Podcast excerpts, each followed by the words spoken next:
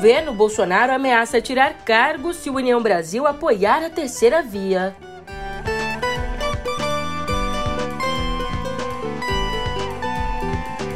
E Arthur Lira avisa ministros do Supremo que Daniel Silveira não ficará na CCJ.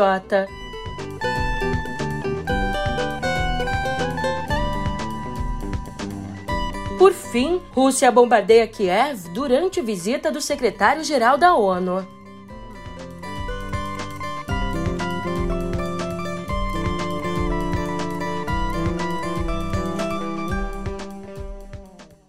Ótimo dia, uma ótima tarde, uma ótima noite para você. Eu sou a Julia Keck e vem cá, como é que você tá, hein? Cá entre nós que nada melhor que começar o sextor com os bastidores da corrida eleitoral. Por isso eu te conto que o Planalto tá dando um jeito de tirar o União Brasil das negociações da terceira via.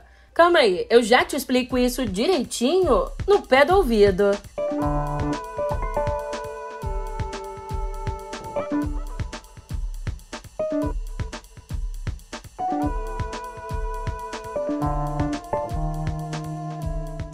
como eu vinha dizendo, por trás da prevista saída do União Brasil, ali da aliança com o MDB, o PSDB e o Cidadania, existe, em parte, a mão pesada do Palácio do Planalto, em particular do ministro da Casa Civil, o Ciro Nogueira. Veja só, a ala governista no União Brasil tem recebido recados de que vão perder os cargos que controlam se o presidente do partido, Luciano Bivar, não abandonar o grupo. Por exemplo, o líder do partido na Câmara, Ilmar Nascimento, pode perder o controle sobre a Companhia de Desenvolvimento dos Vales do São Francisco e do Parnaíba. E Nascimento corre o risco de perder exatamente porque é o principal articulador da pré-candidatura de Bivar.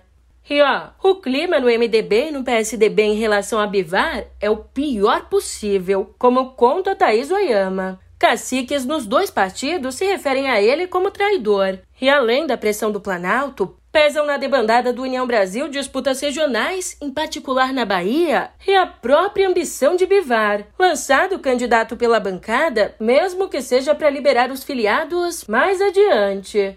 Mas olha, o entorno do presidente Jair Bolsonaro não é o único a sabotar a terceira via. O ex-presidente Lula vem trabalhando aí para que uma ala do MDB se mobilize contra a pré-candidatura da senadora Simone Tebet. Ontem, o Lula se reuniu mais uma vez com os senadores MDBistas Eduardo Braga, Renan Calheiros e Marcelo Castro, entusiastas da candidatura dele.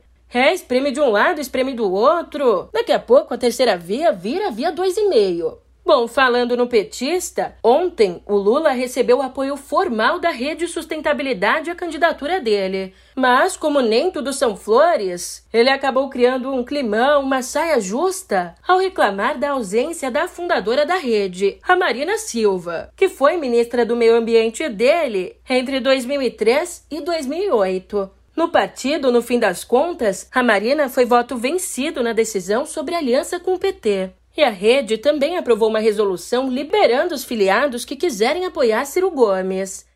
Eu, na verdade, esperava que a Marina estivesse aqui. Tá? Eu, porque a minha relação com a Marina é muito antiga, é muito grande.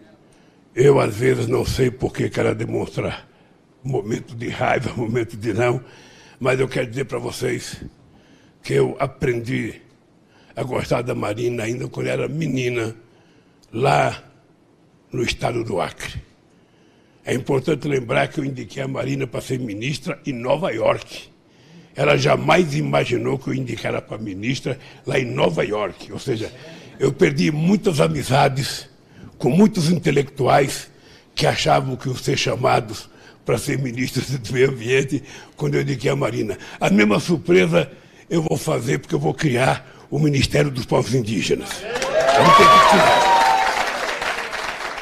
Aliás, durante esse evento da rede, Lula comemorou a decisão do Conselho de Direitos Humanos da ONU, que concluiu ter havido parcialidade do então juiz Sérgio Moro no julgamento de Lula na Lava Jato, e que concluiu também que ocorreu cerceamento das liberdades do petista. Como você pode imaginar, quem não estava nada feliz era Moro. Segundo o ex-ministro, a decisão do STF de anular os processos contra Lula acabou influenciando a conclusão do Conselho da ONU. Para você puxar aí na memória, em junho do ano passado, a maioria do Supremo concluiu que Moro foi parcial na atuação dele nos processos contra Lula, o que Moro classifica como erro judiciário. E mudando de assunto, um dia depois de o presidente Jair Bolsonaro lançar mais uma vez dúvidas sobre o sistema eleitoral brasileiro, os presidentes do Senado, Rodrigo Pacheco, e da Câmara, Arthur Lira, saíram em defesa da justiça eleitoral. O senador disse que levantar dúvidas sobre as eleições não tem cabimento e também que o TSE está empenhado em dar toda a transparência ao processo. Lira, por sua vez, afirmou que o processo eleitoral brasileiro é uma referência. Momento Dicas Caseiras de Lira e Pacheco. Tá ouvindo muita ameaça golpista? Tá com dor de ouvido? Pega um ferro de passar roupas, passa num pano e coloca esse pano sobre o ouvido. Agora, você tá com outro problema? Tá precisando, por exemplo, estancar uma crise entre os poderes? Os panos quentes também ajudam. Por via das dúvidas, não saia de casa sem o ferro de passar.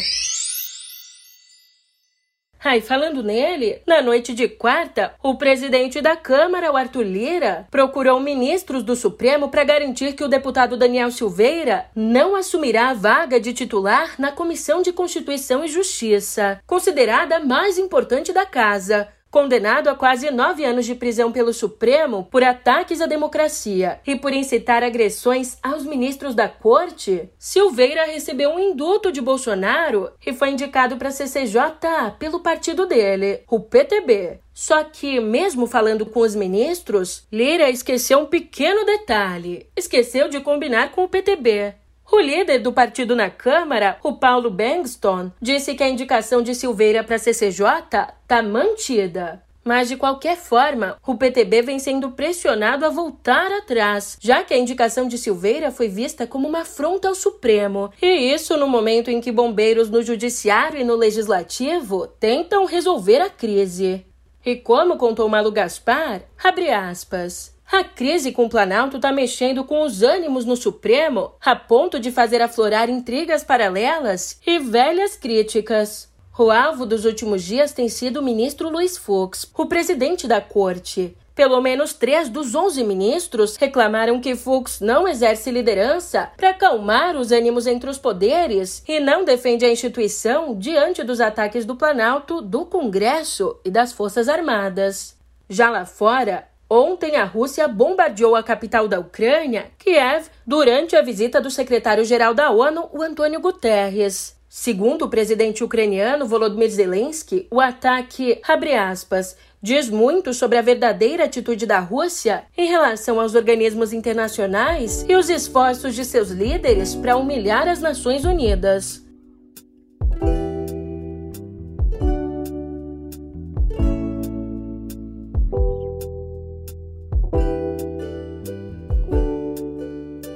Sextou por aqui você? Já tá com papel e a caneta na mão para anotar as nossas dicas culturais? Hoje, Lia de Tamaracá apresenta o show do disco Ciranda Sem Fim, com a participação de Alexandra Leão e DJ Dolores.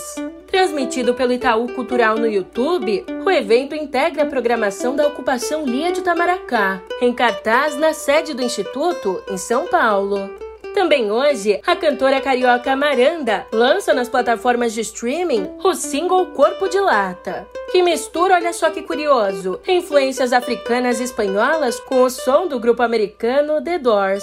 Ainda hoje, você viu que hoje a agenda tá lotada. É ainda hoje, o alemão Alexander Librecht rege a USESP. Coro e solistas convidados em concerto com a Missa da Coroação de Mozart e a Segunda Sinfonia de Brahms.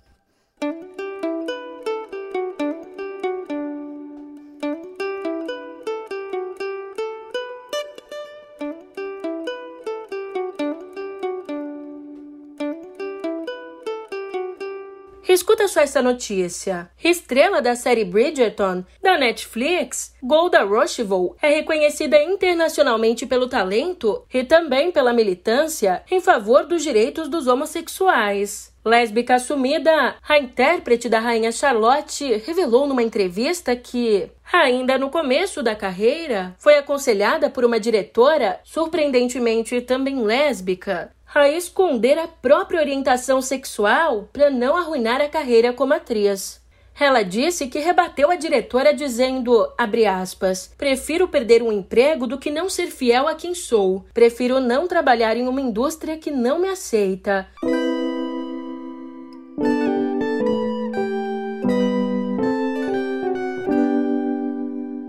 Aqui em Viver eu te conto que ontem o Supremo derrubou três decretos ambientais de Bolsonaro considerados inconstitucionais. O primeiro, contra o qual já havia maioria formada na terça, retirava entidades da sociedade civil do Conselho Deliberativo do Fundo Nacional do Meio Ambiente. Já o segundo, tirava do Conselho Nacional da Amazônia Legal os governadores da região, enquanto o terceiro extinguia o Comitê Orientador do Fundo Amazônia. Além disso, os ministros também validaram, por unanimidade, as licenças ambientais automáticas decretadas por Bolsonaro.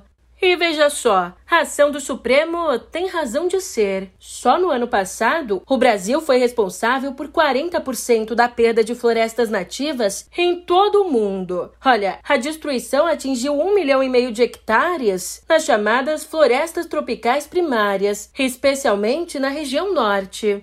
Mudando de assunto, um dado alarmante. A cada dois dias, um brasileiro morre vítima de intoxicação por agrotóxicos e cerca de 20% dessas vítimas são crianças e jovens de até 19 anos. Os dados são de um estudo publicado ontem pela rede de ONGs Friends of the Earth Europe. O documento mapeia a relação de empresas químicas europeias com o lobby do agronegócio brasileiro, que fez o uso de agrotóxicos no Brasil crescer seis vezes em 20 anos. Voltando agora a uma notícia que a gente tem conversado bastante essa semana, a Polícia Federal divulgou uma nota conjunta com a FUNAI e com a Secretaria Especial de Saúde Indígena, dizendo que, até o momento, não encontrou provas que confirmem o estupro e a morte de uma menina Yanomami de 12 anos que teria sido atacada na comunidade de Aracaçá, em Roraima. Mas, diz a nota, as equipes seguem investigando a denúncia. Ontem, a ministra do STF, Carmen Lúcia, cobrou rigor nas investigações do que classificou como perversidade e ferocidade desumana. E uma informação sobre a Covid. Como contou Mônica Bergamo, no estado de São Paulo, as internações e mortes pelo coronavírus subiram na semana anterior ao carnaval fora de época. A média de hospitalizações vinha em queda desde o pico de janeiro, mas acabou apresentando uma alta de 6% nos sete dias que antecederam a festa. Aliás, as mortes no estado também tiveram uma elevação da média no período, crescendo 8,5%. Ao menos houve um recuo de 16,7% no número de casos, mas esse resultado depende da testagem, enquanto as internações são consideradas um dado mais seguro para avaliar a evolução da doença.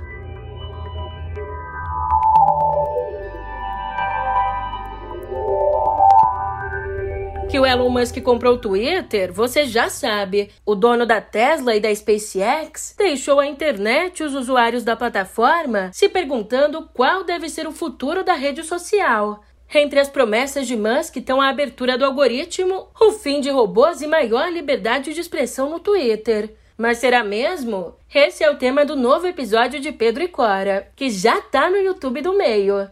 E voltando às notícias, nessa quinta, em um movimento liderado pelo governo dos Estados Unidos, outros 55 países lançaram a chamada Declaração para o Futuro da Internet. Nessa declaração, os países se comprometeram a reforçar a democracia online, a proteger dados pessoais de usuários, realizar campanhas contra a desinformação e promover o acesso à internet. Entre os países que apoiam a iniciativa estão a Alemanha, a França, o Japão e a Argentina. Mas Brasil e Índia, dois dos mais importantes mercados de tecnologia do mundo, não participam da ação. E ontem a Snap, a dona do Snapchat, lançou sabe o quê?